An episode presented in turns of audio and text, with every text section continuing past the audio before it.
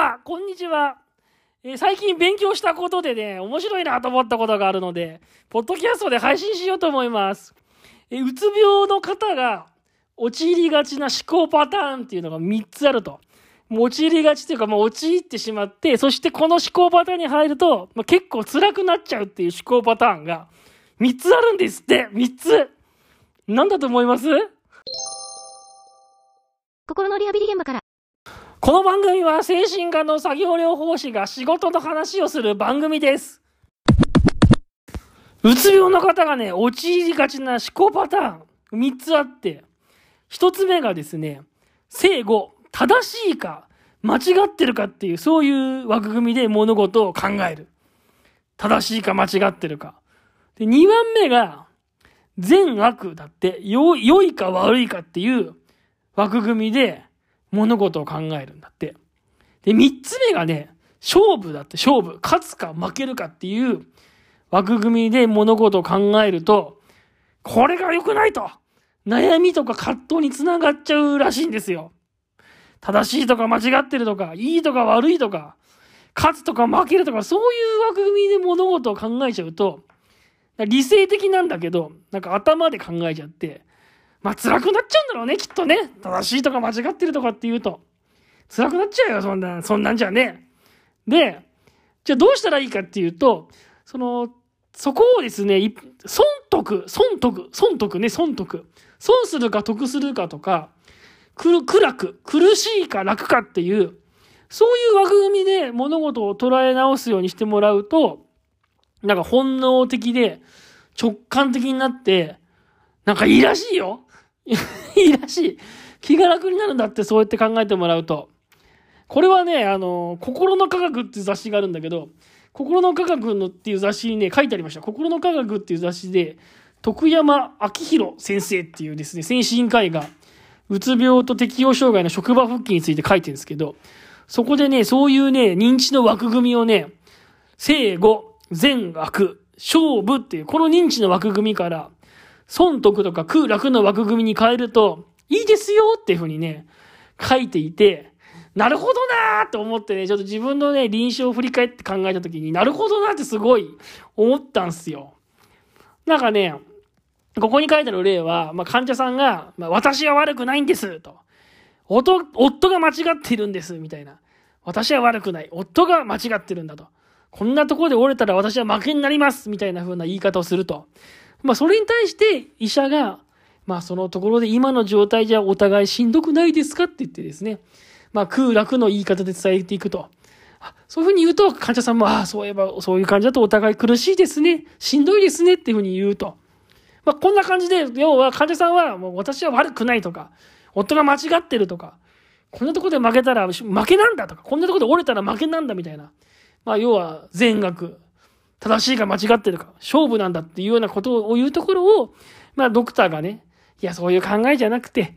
今の状態苦しいんじゃない？とかいうふうに声をかけると、まあそこにまあ、ちょっと、ちょっとしたリフリフレーミングっていうのかな？リフレーミングっていうのはそういうなんかまあ考え方がちょっと変わると。枠組み、認知の枠組みが変わってですね、あ、そうやって見るとちょっと辛いかもな、しんどいかもなっていうふうに、まあなると。まあそんなふうな治療をしていますというようなちょっと一例が書いてあって、あ、なんか結構これはね、ためになりましたね、すごい。ためになりました。まあ、今自分がね、リワークのデイケアをやっていて、うつ病の方、うつ病で休職している人何人も出会ってるんですけど、患者さんの中でやっぱこれぐらいできなきゃダメですよねっていうふうに言って、だから自分を追い込んでいるような人っていうのに結構出会うんですよね。仕事をすることに比べたら、仕事をすることに比べたらこれぐらいのことは私できないとダメですよねと。これ、これぐらいできないと私間違ってますよねみたいな。こんなこともできないよ、じゃあ、なんていうのかな、自分は仕事なんかできないし、これぐらいのことができないと間違ってますよ、できないですよ、みたいな感じで、なんか自分のやってることになんか罰をつけるかのように喋る方っていうのに結構出会いました。出会いましたね、そういう人に。なんかそれがね、なんかこう、自分をなんか追い込んでいるかのようで、だ苦しそうに見えるんですよね。まあ仕事をするとね、皆さん7時間、8時間働いたりするし、残業をするってなるとね、1日何時間も場合によって10時間とか働いたりするじゃないですか。で、それに比べて、まあ、リワークに来るっていうのはね、リワークのデイケアっていうのはだいたい1日6時間ぐらいのものですから、まあ、それ程度のことで、まあ、この程度のことで自分は参ってる場合じゃないんですよ、みたいな。これじゃダメなんですよ、みたいな形で言う方とかが結構いて、なんかね、そうやって自分をこうストイックに追い込んでいるように見えるけれども、なんか辛そうだなとかって思いますね。だからそれはなんかある意味、今言った、その自分のやってることを正しいか間違ってるかとかでなんかこう判断しているような気がしていて、なんだかちょっとですね、うん、もうちょっとそういう人たちにうまく働きかけられればよかったなっていうふうに、今、この情報を得た時に思いましたね。だからまあそういう方にももしかしたらこちらからね、あのまあその今やってることが間違ってるとか、正しいとかじゃなくて、やっぱり今お仕事をね、休んでて、まあ急にね、お仕事にいきなりフルタイムの仕事に出ると結構しんどいでしょと。だから、デイケアとかで少しずつこう慣らしていくと楽ですよみたいな。こう、これぐらいのことできないとダメですよっていうのは、こう、正誤の言い方でね、これぐらいできなきゃダメですよみたいな、丸抜の言い方じゃなくて、まあ、こう、仕事にフルタイムに戻るんだから、今のうちに6時間ぐらいのものに慣れておくと楽になりますよみたいな、まあ、そういう言い方をこちらも多分ね、してあげた方が、良かったのかなとかってちょっと思ったんですよね。この話を聞いて、この話を読んで。うん。僕もね、やっぱついついなんかね、まあ丸抜でどうやら仕事に行くんだからこれぐらいできなきゃダメだろみたいな。どうも正誤、丸抜でね、患者さんを捉えてたような気もして。でもそういう言い方をするとやっぱ患者さんもね、しんどいなと思うわけですよ。だからやっぱり、あんまりね、丸抜で正誤とかね、そういう丸か×かの世界で生きてる人たちには、そうやってこう、それじゃダメだとかっていうふうに言うんじゃなくて、こういうふうにした方がもっと楽だよ、みたいな。こういうふうにした方が得です、得するよ、みたいな。やっぱそういう言い方をした方が良かったんだろうなっていうのをですね、今思えば、今思えば思うわけですよ。だから今後はね、ちょっとそういう声かけの仕方していければいいのかななんてことを思っています。あとはですね、あの、上司に対してね、上司に対してこう、正しいとか間違っ、まあ、正しいと言わないね。間違ってるという人にも結構出会いましたね。これだけ自分は仕事をしてしんどい思いをして、上司はそれに対して何もしなかったと。上司は間違ってるというのは、上司は間違っている。会社は間違っていると。会社は悪だと。まあ、そういう言い方をする人にも結構出会いましたね。こんだけ自分は残業もして、ブラックな企業に働かされて、この仕事は間違っている。この上司は間違ってるんだと。悪なんだと。本当にその、全悪の悪で会社を語ったり、上司のことを正誤の正しいか間違っているのか間違っているで語っているというような人にも結構出会いましたね。で、そういう方々がですね、会社の不満だったり、上司の文句だったりを言うわけですが、実際ですね、その会社の方と私と三者面談とかをするんですね。すると、まあ、結構僕の前でですね、その上司とか会社に対してものすごくこう、怒りをあらわにしていた人も、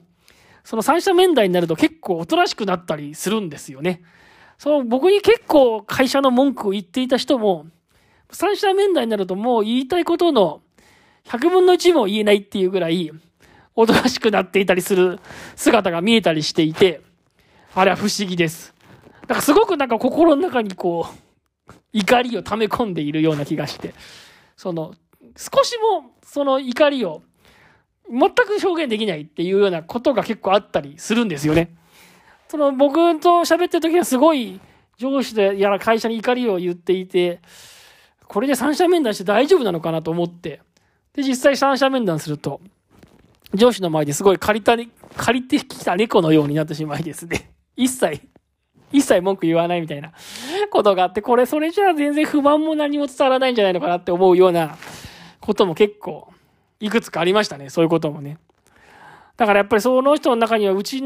心の内側には会社が悪いとか上司が悪いとかってものすごい怒りをためながらもですね、やっぱり、いざ上司を前にしてみると、やっぱりそれをそのまま口に出してしまうとね、仕事に戻りづらいですしね、やっぱり上司とうまくいかないっていうのはわかるわけで。だから、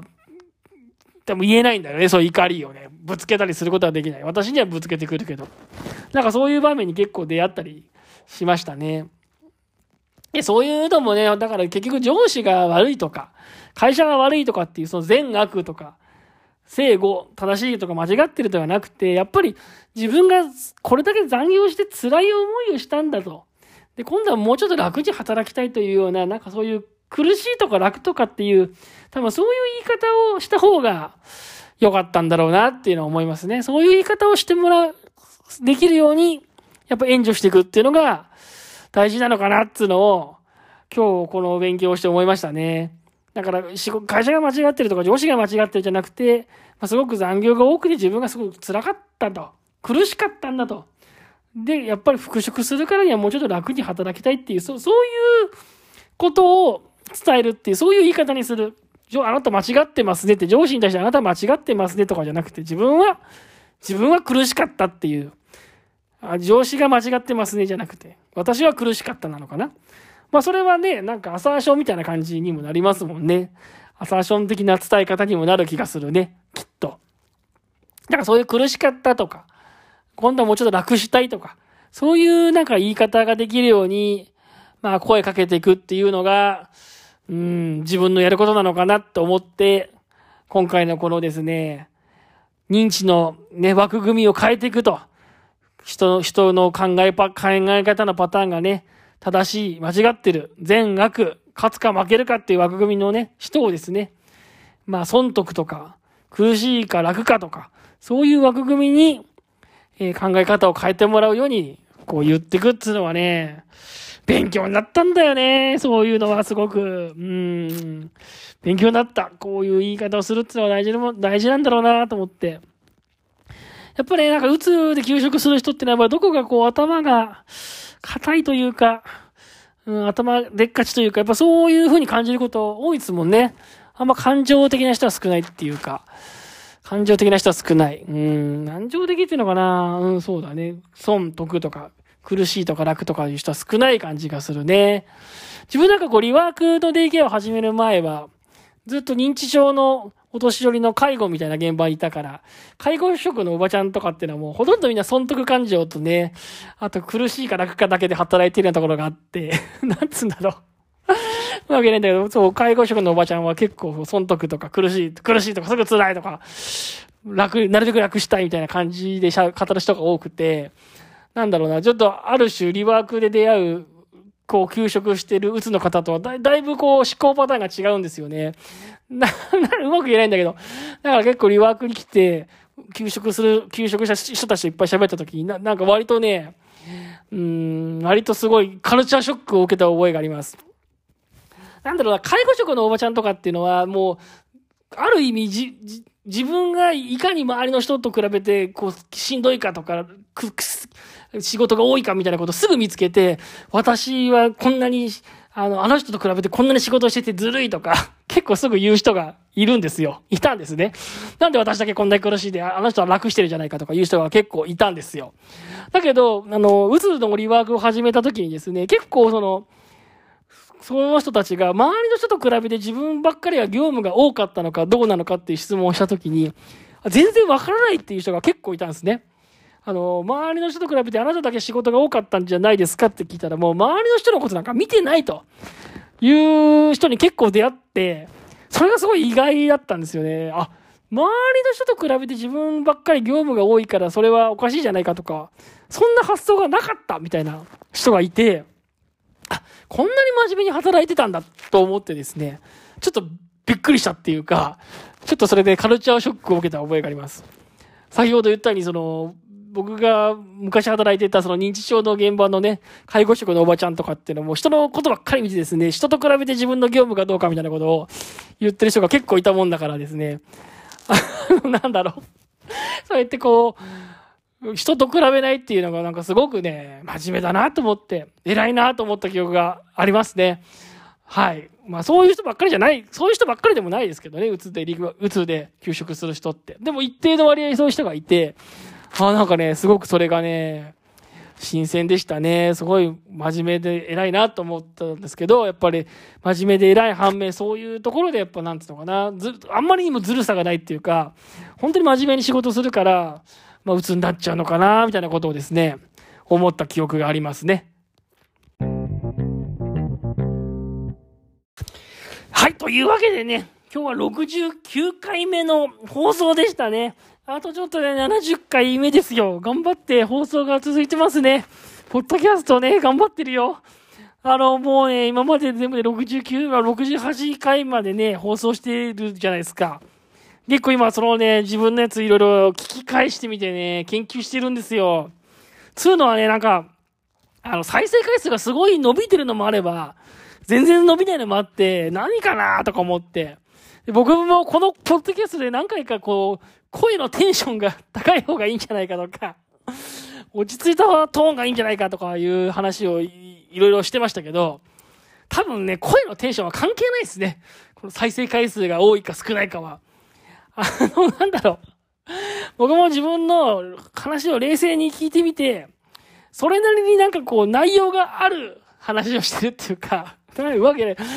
結局話の内容だなと思いましたね。話の内容が、ちゃんとこう、濃い内容、濃い内容っていうか、うまく言えないんだけど、ちゃんと、ちゃんとしたことを言ってるときはね、それなりに回数が多くて、あんまり内容がないときっていうか、何言いたいかわかんないことをぐちゃぐちゃ喋ってるときはね、再生回数が伸びないなと思いました。だからね、テンションが高いといいとかね、テンションが高いと再生回数が伸びるとか、テンションが低いと再生回数が伸びないとかね、そういうことじゃないんじゃないかなっていうのをね、最近思い、思いましたね。声のトーンがどうかとかじゃなくて、やっぱ、やっぱり話、ポッドキャストだからね、話の内容だなと思って、まあそりゃそうか。まあそりゃそうですね。話の内容がないときはやっぱない、ないからね。やっぱ再生回数は伸びないのかなっていうのをね、ちょっとわかんないですけどね、これ本当にわかんない。やってみて。でもとにかく再生回数が伸びてるエピソードとね、伸びてないエピソードがあるのはね、確かなんですよ。で、伸びてるエピソードを見て伸びてるような話をしようかなと今のところ思ってます。ねまあ、ポッドキャストも本当ね、試行錯誤しながらやっていくしかないっすね。今はね、あの、最初の30秒頑張ろうっていうね、作戦でやってますよ。あの、ポッドキャストはね、最初の30秒聞いてもらえれば、その最後まで聞いてもらえるんじゃないかっていうのがね、ちょっとね、そう思ったんですよ。最初、最初、やっぱ最初で聞かなかったらね、最後まで聞かないらしいですよ。やっぱ最初の何秒かでこう離脱率が、離脱する人は離脱する、離脱するから、離脱ね、聞かなくなるから、その最初のオープニングはね、何回か撮り直してね、あのー、最後まで聞いてもらえるように、興味引いてもらえるように頑張ってます。逆に言えばこのエンディングトークはもうかなり適当ですね。もうこのエンディングトークはかなり適当に撮ってます。別に、もうここは聞かなくてもいいと思って。でも、一番こう気楽に喋ってるのはエンディングですけどね。エンディングはかなり気楽に喋ってますけど、オープニングはちょっとね、何回か撮り直して、まあ、つかみがいいようになるといいな、つかみがね、つかみがいい、いい感じになるといいなと思いながら撮ってますけどね。はい。まあ、とりあえずね、こう楽しんでやるのが大事かと思ってるんで、ポッドキャストは。ポッドキャストはね、楽しんでやっていこうっていう感じで続けていきたいですね。はい。次回は70回ですよ。頑張っていきたいと思います。あの、ツイッターとかそういえばやってますからね。ツイッターと、ツイッターしかやってないですけど、ツイッターやってますから、ツイッターはどうしたらいいの？ツイッターでファンを広げたい。ね。ツイッターやってます。それからあと、なんかメッ、質問フォームメッセージフォームがあるからそこで質問とかできるみたいです。全然、全然何のお便りもないですけどね。アップルポッドキャストで聞いてる人はね、あの、レビューじゃなくて高評価とかつけてもらえると嬉しいです。はい。全然何も、レビューも何も反応もありません。はい。はい、そんな感じです。また、あの、平日にやっていこうと思いますね。平日の朝ね、更新する予定ですんで。はい、また聞きたい方は購読するボタンとか押してください。はい、今日はどうもありがとうございました。